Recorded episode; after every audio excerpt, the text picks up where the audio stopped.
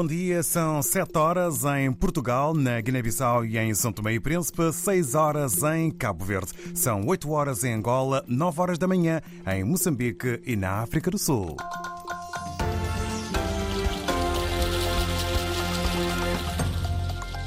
Vamos aos temas para este noticiário. O medo deixa a vila de Chiura, em Cabo Delgado, deserta à noite. Vive-se apenas de dia neste jornal. Os testemunhos de uma comuna dos arredores de Luanda sai o alerta. Foram colhidas muitas toneladas de milho, mas os agricultores não estão a conseguir escoá-las. Já tinha sido visto no grande ecrã em festivais, aclamado pela crítica, o novo filme do guineense Sana Nanhada teve antestreia este fim de semana. Poderá ser visto nos primeiros dias de março em Bissau.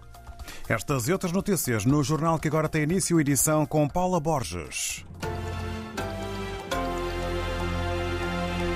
Na vila de Chiure, tudo mudou nos últimos dias. Vive-se apenas quando há sol. A rua deixou de ser possível com a aproximação dos ataques terroristas na última semana. É o relato recolhido pelo repórter da agência Lusa no local, Paulo Julião. Nós estamos a ver aqui esta, que é a avenida principal, a rua principal, não há ninguém. Mas há uma semana não era assim, havia muita vida, não é? Sim, sim, sim. O que é que aconteceu? Epá, caso de terrorismo no Cabo Delgado.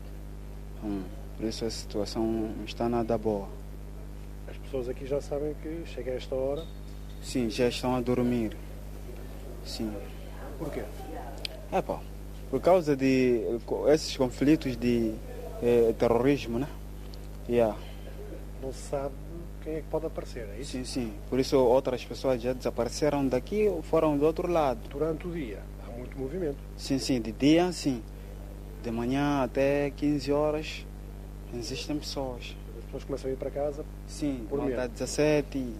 Até essa hora aqui ninguém está aqui. Todo mundo está no bairro. E tu, sentes medo? Sim, por que não? Só que não tem, não tem maneira. Onde ir, né? Não tem maneira. Em Chiure, esta vila com cerca de 75 mil habitantes, agora transformada com os deslocados dos ataques terroristas às aldeias vizinhas nos últimos dias. Chiure já abriga quase 100 mil pessoas, mesmo não havendo qualquer ordem oficial. Todos sabem que, pelo menos às 20 horas, é tempo para não sair de casa. Diversas toneladas de milho produzidas por agricultores nos arredores da capital angolana correm o risco de ficar impróprias para consumo se não for garantido rapidamente o escoamento. O alerta é feito por membros da União Nacional dos Camponeses Angolanos. Reportagem de José Silva. A situação ocorre na cooperativa Mobela Funda, onde o seu presidente Manuel Simões diz que, depois de lançada a semente à terra, o milho foi produzido, agora há necessidade do seu escoamento. Nós temos 390 hectares produzidos com milho e pedimos a quem de direito um apoio para o escoamento, porque estamos numa fase de colheita, mas nós não sabemos a quem a gente vai vender, como a gente vai vender,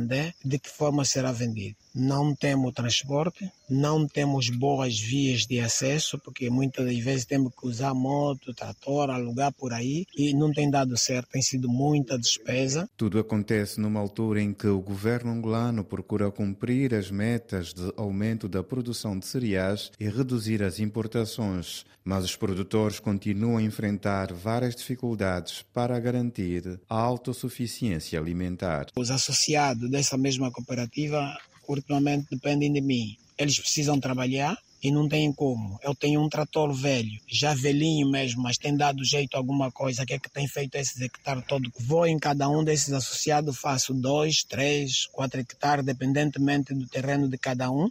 E vou cobrando alguma coisa, um preço simbólico. Manuel Simões, o presidente da cooperativa Mobela Funda nos arredores de Luanda, onde toneladas de milho correm o risco de se degradar. E os agricultores estão a pedir auxílio para fazer chegar estes produtos ao mercado. Diversos cortes de energia estão a afetar a ilha de Santiago, incluindo a capital de Cabo Verde, desde sábado, isto devido a problemas na central elétrica da cidade da Praia, anúncio feito pela empresa pública Eletra. Na Guiné-Bissau, a atualização dos cadernos eleitorais com vista às eleições legislativas antecipadas vai decorrer entre os dias 25 de março e 25 de maio deste ano. Anúncio feito ontem pelo Ministro da Administração Territorial e do Poder Local, Fátima de Camará.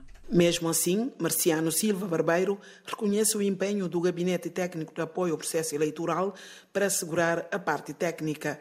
Estando o Gabinete Técnico de Apoio ao Processo Eleitoral, GETAP, a trabalhar dia e noite, quero anunciar que o processo de atualização do recenseamento eleitoral no terreno vai decorrer na Guiné-Bissau de 25 de março a 25 de maio, ou seja, 60 dias, e na diáspora, de 25 de abril a 25 de junho, também 60 dias. Durante este período, os brigadistas vão cadastrar ou atualizar os dados dos eleitores que movimentaram de uma zona para outra, aqueles que completaram ou vão completar 18 anos até a data do fim do processo, tanto a nível nacional como na diáspora, África e Europa, aqueles que perderam seus cartões. O ministro da Administração Territorial e do Poder Local reitera igualmente os esforços do governo na implementação efetiva desse processo pois, segundo Marciano Silva Barbeiro, a realização de eleições legislativas antecipadas é uma das prioridades do governo. Por isso, não vai poupar esforços para criar as condições necessárias para a realização, pela primeira vez, de atualização dos cadernos eleitorais. Aliás, para a diáspora guineense, África e Europa, a atualização dos cadernos eleitorais começa de 25 de abril a 25 de junho.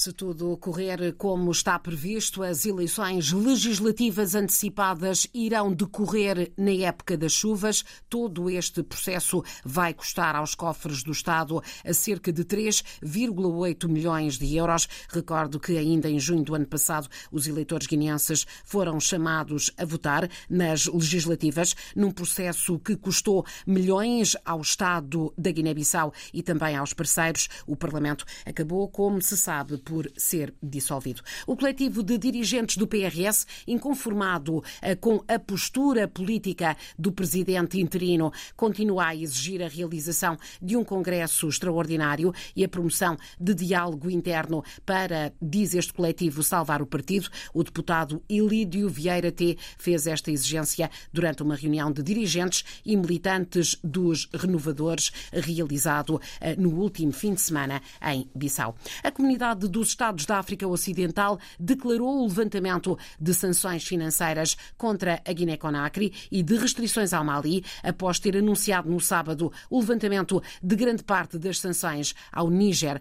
Em comunicado ontem divulgado, jornalista João Costa Dias, a organização regional declara também o levantamento das restrições ao recrutamento de cidadãos à República do Mali para postos no seio das instituições da CDAO. A CDAO tinha convocado para sábado passado uma cimeira extraordinária para discutir a política, a paz e a segurança na República do Níger, bem como os recentes desenvolvimentos na região. Mas o comunicado final é omisso, no entanto, no que respeita ao Burkina Faso, que faz parte dos quatro Estados dirigidos por regimes militares desde 2020, também submetido a sanções pela comunidade. Na alocução final, o presidente da Comissão da CDAO, Omar Alia Touré, não tinha precisado o levantamento de sanções contra a Guiné-Conakry e o Mali. Na Guiné-Conakry, um ano após a chegada ao poder do coronel Mamadi Doumbouya, que retirou da governação o presidente Alpha Condé, o bloco de países da África Ocidental tinha interditado as transações financeiras com as suas instituições. No Mali, que conheceu dois golpes de Estado, em 2020 e 2021, o Bloco Regional tinha imposto sanções económicas e financeiras que levantou em julho de 2022, quando a Junta do Poder anunciou um calendário de transição. Quanto ao Níger, a CDL decidiu levantar, com efeito imediato, as sanções mais pesadas impostas desde a tomada do poder em Niamey de um regime militar que destituiu o presidente eleito, Mohamed Bazoum. As fronteiras e o espaço aéreo nigerino são reabertos. As transações financeiras entre os países da CDAO e o Níger novamente autorizadas e os bens do Estado nigerino descongelados por razões humanitárias. Os dirigentes militares de Niamey estão também novamente autorizados a viajar, mas mantêm-se as sanções individuais e políticas, isto de acordo com o presidente da Comissão da CDAO. Estas decisões marcam um passo da CDAO em direção à retoma do diálogo com os três regimes militares, enquanto Níger, Mali e Burkina Faso, que se distanciaram de França e se aproximaram da Rússia, anunciaram em janeiro a intenção de abandonar a comunidade. São Tomé e Príncipe superou o recorde de 35 mil turistas ao registrar mais de 35.800 visitantes em 2023. São dados revelados pela Direção do Turismo e Hotelaria. A diretora do Desenvolvimento Turístico do Arquipélago, Magda Lopes, revela que os portugueses lideraram a lista com quase metade dos visitantes. 35.817 turistas. Esse é o nosso número de 2023 e é o nosso topo máximo, um número que nós nunca atingimos na história do turismo em São Tomé e Príncipe. Nós temos uh, Portugal apresentou-nos uh, para o ano 2023 16.469 turistas, a Alemanha apresentou-nos 2.408, uh, Estados Unidos e França, Estados Unidos com 2.328 e França com 1.896. Digo, nesse caso, Angola vem a seguir, o primeiro da África e o quinto a nível geral com 1.298 turistas. A maioria dos visitantes deslocaram-se ao arquipélago por motivos de serviço, férias ou turismo. Em Portugal, o segundo dia da campanha oficial para as eleições de 10 de março fica marcado pelo debate das rádios, uma emissão que vai ser transmitida em simultâneo a partir das 10 horas pela Antena 1, Rádio Renascença, TSF e Rádio Observador. Vão estar presentes todos os líderes dos partidos com assento parlamentar, exceto André Ventura do Chega, por alegadamente estar a cumprir agenda no norte do país e por as rádios não lhe terem permitido participar fora do local onde vai decorrer o debate. Termina hoje em Portugal o prazo para a validação das faturas no Portal das Finanças, um passo que serve de base ao cálculo das deduções no IRS. Na prática, o valor que cada contribuinte consegue abater no imposto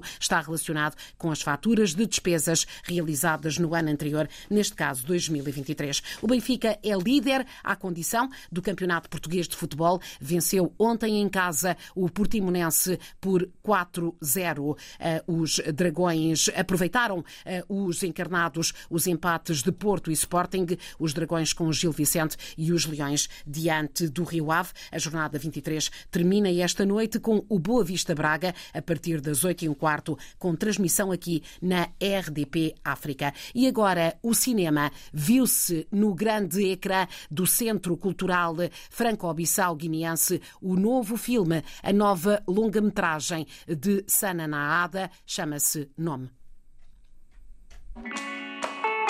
É mais novo. Esse nome, minha filha. Sana Naada falou depois desta sessão a que assistiram eh, muitos eh, eh, responsáveis por várias áreas do país. Fala do curso da Guiné-Bissau. Nunca se arrepende de ter participado na luta. Eu pergunto: será que é essa a Guiné pela qual lutamos para ser independente? Em vários encontros, acabo de ser muito discreto e por vezes longe de jornalistas para que não possa ser questionado sobre a situação do meu país, porque a nossa reputação está muito baixa. Mesmo assim, não me arrependo de ter participado na luta armada. Eu podia fugir da luta, mas não o fiz, pois durante a luta consegui ter a minha formação e continuo a lutar. Já tinha sido visto fora do país. A antestreia aconteceu este fim de semana. Poderá ser visto o filme Nome de Sana Nayada nos próximos dias 1, 2 e 3 de março no Centro Cultural Franco-Bissau Guinense.